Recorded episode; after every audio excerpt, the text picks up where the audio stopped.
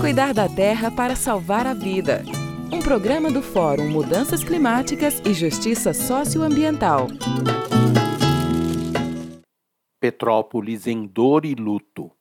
As pessoas que amam a vida ficaram com o coração em carne viva nos dias desta semana em carne viva por não poder juntar-se aos verdadeiros heróis e heroínas que cavaram barro, removeram pedras e restos das casas destruídas pela avalanche de água em busca de seus entes queridos. Em carne viva e com lágrimas, ao se juntarem aos sobreviventes e à solidariedade do povo que não foi atingido, enviando a eles o que puderam de ajuda e principalmente energia espiritual para multiplicar a sua força e seu amor vivenciamos nestes dias o que temos de melhor como seres humanos, a corrente de solidariedade, e precisamos celebrar esta qualidade para que não a deixemos enfraquecer ou desaparecer em meio a tantas tentações de egoísmo e indiferença propagandeadas pelos senhores da riqueza e do poder.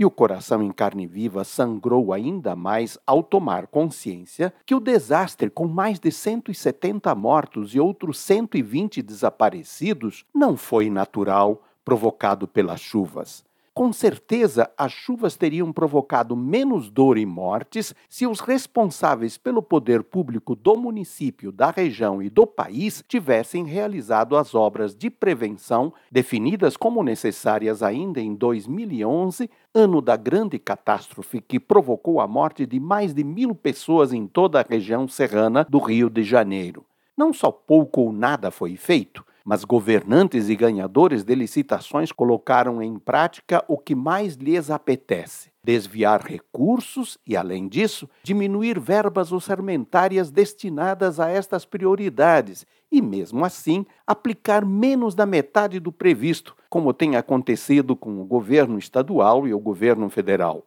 Petrópolis revelou que somos um povo abandonado à própria sorte, com governos e congressos estaduais e nacional que se divertem aprovando leis que tornam aparentemente legal a destruição da natureza e o agravamento da pobreza em favor da meia dúzia que se enriquece sempre mais. Isso tudo pode ser defendido por leis, mas as práticas não deixarão de ser injustas e até criminosas, contrárias aos direitos que a natureza tem para ser mãe da vida e contrárias aos direitos de todos os seres vivos, especialmente as pessoas e povos humanos. Tomemos a decisão, amigos e amigas, de só votar em pessoas que defendem a vida. Ivo Poleto, do Fórum Mudanças Climáticas e Justiça Socioambiental.